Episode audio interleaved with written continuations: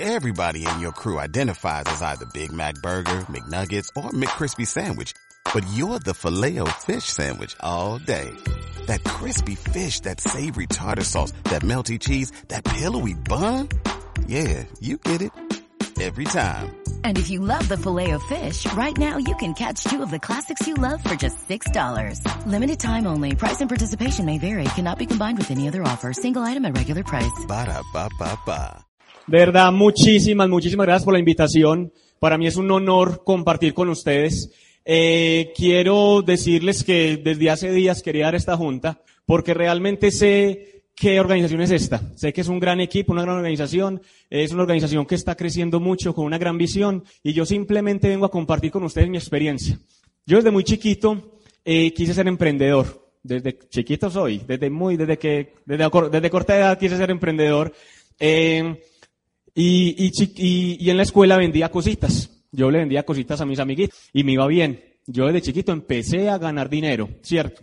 Llegué al colegio y en el colegio tenía yo un negocio de galletas. Yo todos los días llevaba galletas al colegio. Y una tía mía trabajaba en una empresa de ropa interior femenina. Y como ella veía que yo era buen vendedor en el colegio, me decía, ¿por qué no llevas ropa interior para que le vendas? Entonces mis descansos en el colegio era sacar una mesa, poner galletas y poner tangas. Eso era mi descanso en el colegio, ¿cierto? Y me iba muy bien. Muy bien es exageradamente bien. Yo en el colegio me vendía diariamente 600, 700, 800 galletas y vendía tangas por doquier, ¿cierto? Entonces yo era el, yo era el, hombre de las tangas en el colegio. Sucede, acontece que me empezó a ir muy bien, demasiado, y cierto día hubo una crisis económica en mi casa. Yo tenía más o menos 15, 16 años, no recuerdo, y recuerdo que fueron a cortar los servicios a mi casa. ¿A alguien le ha pasado que le han cortado los servicios? Eso es normal, ¿cierto? Entonces, ese día vi como la angustia de mi mamá y vi la impotencia de mi papá como al no poder hacer nada. Y yo ese día decidí transformar mi vida para siempre. Yo ese día dije, yo quiero tener una vida diferente. Yo le quiero dar a mis papás una vida completamente diferente. Y fui y le pregunté a un profesor del colegio, le dije, venga, ¿yo qué tengo que hacer para ser rico? Yo quería ser rico. Así suena de pronto muy eh, superficialito, pero yo quería ser rico. Y él me dijo, me dio un consejo que quizás ha sido de los mejores consejos que me han dado en mi vida. Él me dijo, léase un libro que se llama Padre Rico, Padre Pobre. ¿Alguien aquí se ha leído ese libro? ¿Cierto? Es un libro que realmente es, es como la Biblia de las finanzas, ¿cierto? En ese libro encontré muchos principios que yo no tenía ni idea que existían. Entendí principios financieros, no es un libro de matemáticas, ni mucho menos, no se imaginen eso. Es un libro en el cual yo aprendí cómo realmente funcionaba el dinero en el mundo. Y ese libro me dio a mí como la visión de saber qué se hacía en el mundo de los negocios. Entonces yo ahí empecé como mis, mis primeros pinos empresariales.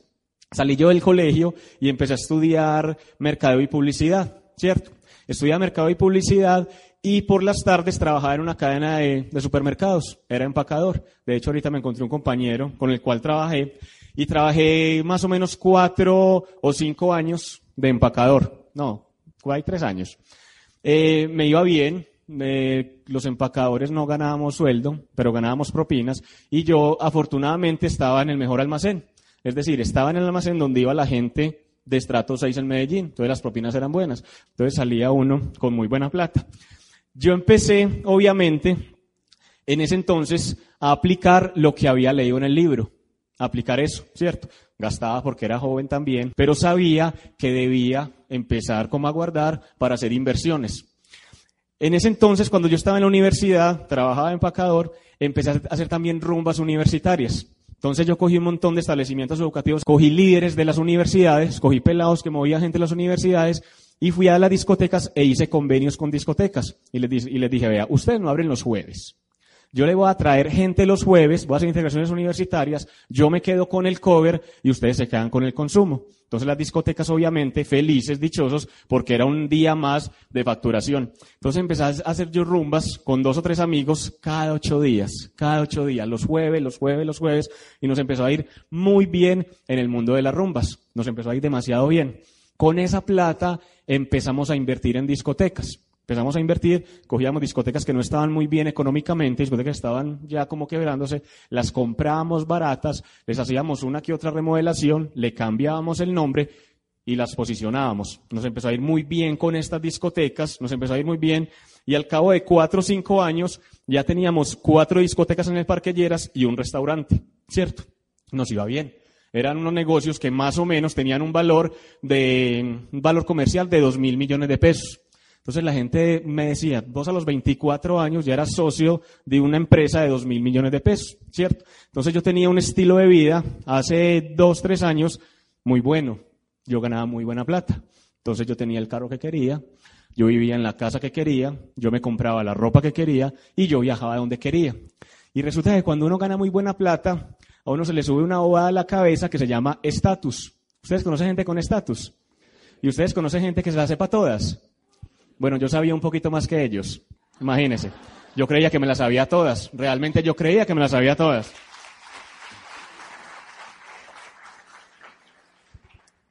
Empiezo yo, obviamente, a tener una vida bacana. Pues nunca fui, afortunadamente, descarriado, no, me iba bien, pero de pronto se me subió un poquito el ego a la cabeza. Cierto día viajo yo a Panamá me fui para Panamá más o menos 20 días, un mes, a traer unas cosas para las discotecas, a traer unas luces, unos láser, un montón de cosas que vendían allá, que aquí no vendían, y allá se conseguían muy, muy económicos. Me fui yo para allá y le ofrecía muchas discotecas lo que iba a traer, me hicieron un pedido muy grande. Cuando llegué, lo que me gané en esa ida a Panamá lo había perdido por los días que yo no había estado en las discotecas. Es decir, yo ese día me entero que yo no tenía, que yo no tenía negocios, que los negocios me tenían a mí. Ese día yo me enteré que yo tenía que estar muy pendiente en mis negocios para que estos funcionaran. Entonces ahí me empecé yo a cuestionar que si eso sí era lo que yo quería para mi vida, si eso sí era lo que yo quería el resto de mi vida, trabajar y trabajar y trabajar por dinero. De pronto tener un buen, un buen estilo de vida, pero sin calidad de vida. ¿Ustedes saben cuál es la diferencia entre estilo de vida y calidad de vida? Para los que no saben les voy a explicar. Tener estilo de vida es tener una finca en Santa Fe de Antioquia de 500 millones de pesos. ¿A quién le parece ese estilo de vida? Bacano, ¿cierto? Una finca en Santa Fe de Antioquia de 500 millones de pesos es tener un buen estilo de vida. Tener calidad de vida es tener esa misma finca, pero poder ir un martes a las 10 de la mañana. Son cosas muy diferentes. Eso es tener calidad de vida. Y yo quería tener calidad de vida. Yo no quería tener un montón de cosas, lleno de, lleno de cosas, pero sin tiempo. A mí eso no me, no me, no me interesaba. Entonces, toda mi vida, hasta ese entonces, era emprendimiento. Y yo creía que la única forma de emprender era poner un local, poner un letrero, meterle algo allá y empezar a generar dinero con eso. Ese era mi concepto sobre el emprendimiento. No tenía yo absolutamente ningún otro, otro concepto, ¿cierto? Y lo que me pasaba era esto. La mayor muestra de ignorancia de un ser humano es rechazar algo de lo cual no sabe nada o cree saberlo. Yo vivía rechazando cosas por creer saber cómo eran. Cuando yo me empiezo a cuestionar si era realmente lo que yo quería para mi vida, me doy cuenta que no. Me doy cuenta que yo realmente quería tiempo y quería dinero. Es decir, yo quería una verdadera libertad financiera. Después de haber rechazado tanto y tanto y tanto, por fin, algún día me digné a escuchar ese tal día. Cuando él me contó el negocio, hubo algo que me llamó mucho la atención un sistema educativo. Él me dijo, aquí hay un sistema educativo diferente al tradicional que si lo escuchas vas a aprender a generar ingresos en la nueva economía. Y a mí eso me gustó, a mí eso me interesó. Y empiezo yo a leer, a leer este tipo de libros y empiezo a entender muchas cosas de la economía. Y les voy a contar una historia. Cierto día llega un señor a Cartagena, llega un, extranjero a Cartagena y llegó a un hotel. Llegó a un hotel y fue a la recepción. En la recepción estaba el dueño y el dueño del hotel eh, le dijo, ah, buenas, buenas noches, ¿cómo está? Y el señor le dijo, ah, muy buenas noches. ¿Cuánto era, cuánto una habitación en su hotel? Ah, sí, señor, vale 100 mil pesos la noche. Mira, te dejo yo aquí mis 100 mil pesos y voy a ir a revisar mis, las habitaciones. Alguna me gusta, me quedo. El señor le dejó los 100 mil pesos al, al dueño del hotel y subió a ver habitaciones. El señor que sube y llegó el proveedor de carnes al hotel. Llegó al hotel y le dijo, usted ahí me de 100 mil pesos. Ay, sí, qué pena con usted. El dueño del hotel estaba tan convencido que al gringo le iban a gustar sus habitaciones que le entregó esos 100 mil pesos. Vea, le pago. El señor salió muy contento, iba rumbo a su casa y rumbo a su casa se encontró al proveedor de los cuchillos. La gente que trabaja en la industria de cárnicos debe tener unos cuchillos especiales para los cortes. Y el señor de los cuchillos, ay, vení, vení, vos me decían mil pesos. Ay, sí, qué pena con vos. Y le pagó los 100 mil pesos. El señor de los cuchillos se fue muy feliz para un bar, porque le gustaba de pronto tomar un poquito. Llegó al bar y le dijo, hey, dame mediecita por favor. No, usted a mí hace 20 días me viendo una cuenta muy grande, una borrachada que usted se pegó. Y él la hizo como, ay, sí, qué pena con usted, qué rumba tan brava. Y le pagó los 100 mil pesos. El dueño del bar feliz le habían pagado 100 mil pesos. Y en ese bar en ese momento había una niña, de aquellas niñas de la vida alegre, y fue y se le acercó. Venga, usted hace ocho días estuvo conmigo y no me pagó. Y el señor, ay, sí, niña, qué pena con usted. Y le pagó los 100 mil pesos a la niña. La niña sale feliz del establecimiento, va rumbo a su casa y pasa por aquel hotel y entra. Llegó donde a, la recepción y le dijo, yo hace ocho días estuve acá y no le he pagado la habitación. Qué pena con usted. Tome sus 100 mil pesos. La niña que sale y el gringo que baja. El gringo bajó y le dijo al señor, muy lindas sus habitaciones, pero no es lo que yo estoy buscando. Me llevó mis 100 mil pesos. Ese es el juego de la economía, ¿cierto? Y la gente que no entiende el juego de la economía se asusta.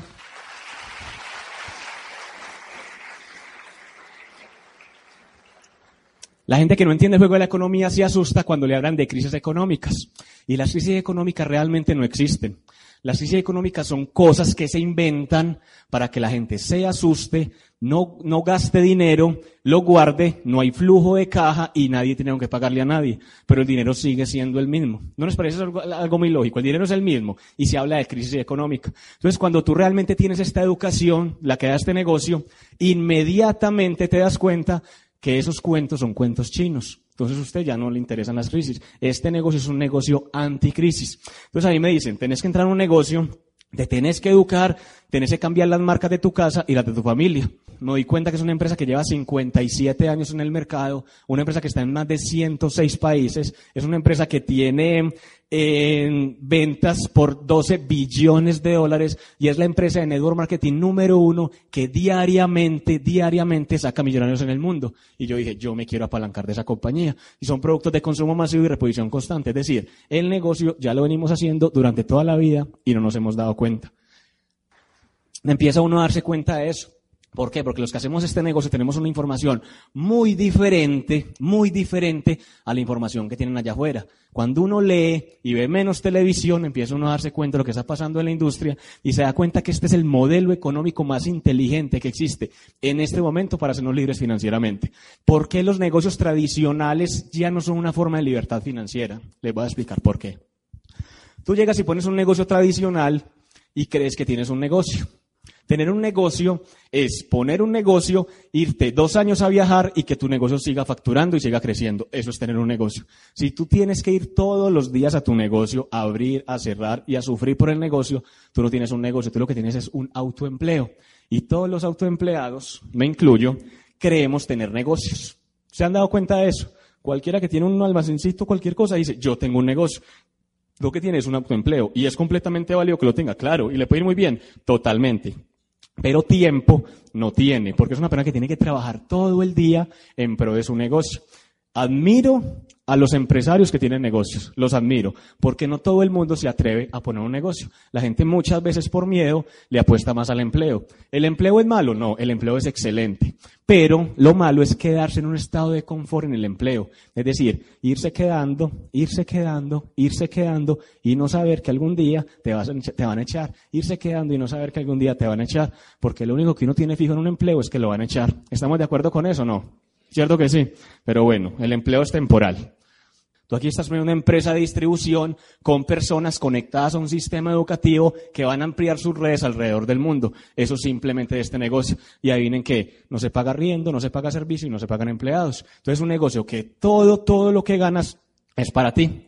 El negocio llega a un punto en que se estabiliza y ya te puedes ir a viajar por el mundo, a hacer lo que más te apasione y el negocio va a seguir creciendo exponencialmente durante el resto de tu vida. Este negocio lo vi como un vehículo, ¿cierto? El vehículo en el, que, quizás está la gran mayoría de las personas es una bicicleta. La bicicleta puede representar el empleo o puede representar el autoempleo, ¿cierto? Un empleo te puede demorar más o menos 20 años o diría yo que jamás llegar a la libertad financiera. Yo este negocio lo vi como un R1. Un R1 en uno o dos años te puede llegar a la libertad financiera. Eso es este negocio, haciéndolo con, con velocidad. Tres, cuatro, cinco años. Pero si a mí me dicen que en cinco años, haciendo bien este negocio, voy a obtener mi libertad financiera, yo sería capaz de hacerlo. con toda seguridad. Y si me dicen que en 10 años voy a obtener mi libertad financiera, también lo haría. Y si me dicen que en 20 años voy a obtener mi libertad financiera, también lo haría, porque igual los 20 años van a pasar en mi vida. Y aquí todos entramos con procesos diferentes. Hay quienes se harán más rápido que otros, pero adivinen qué, lo importante no es saber cuánto te vas a demorar. Lo, importante realmente no es saber, lo importante es saber que vas a llegar, ¿cierto? Si quieres hacer un proceso rápido, bienvenido. ¿Por qué hice el, negocio? Por esto. Porque es mejor pagar el precio del éxito que pagar el precio del fracaso. Ambos duran para toda la vida. El precio del fracaso quizás lo pagues toda la vida levantándote todos los días a las seis de la mañana, aburrido, a irle a ver la cara al, fe, al jefe con un aguacero y yendo a coger un bus lleno. Eso es pagar el precio del fracaso y lo puedes pagar toda la vida.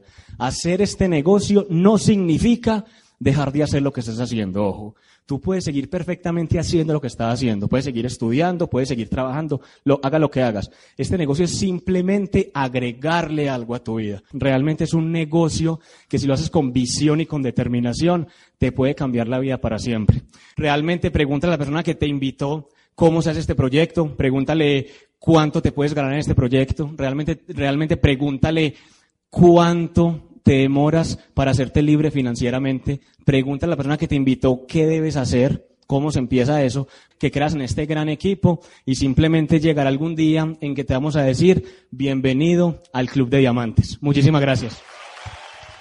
As a new Western Union customer, you can enjoy a $0 transfer fee on your first international online money transfer. Send money to your family and friends back home the fast, easy, and reliable way. Visit westernunion.com or download our app today to get started, and your first transfer fee is on us. FX gains apply, not available for credit cards and transfers to Cuba. Services offered by Western Union Financial Services Inc. and MLS 906983 or Western Union International Services LLC and MLS 906985.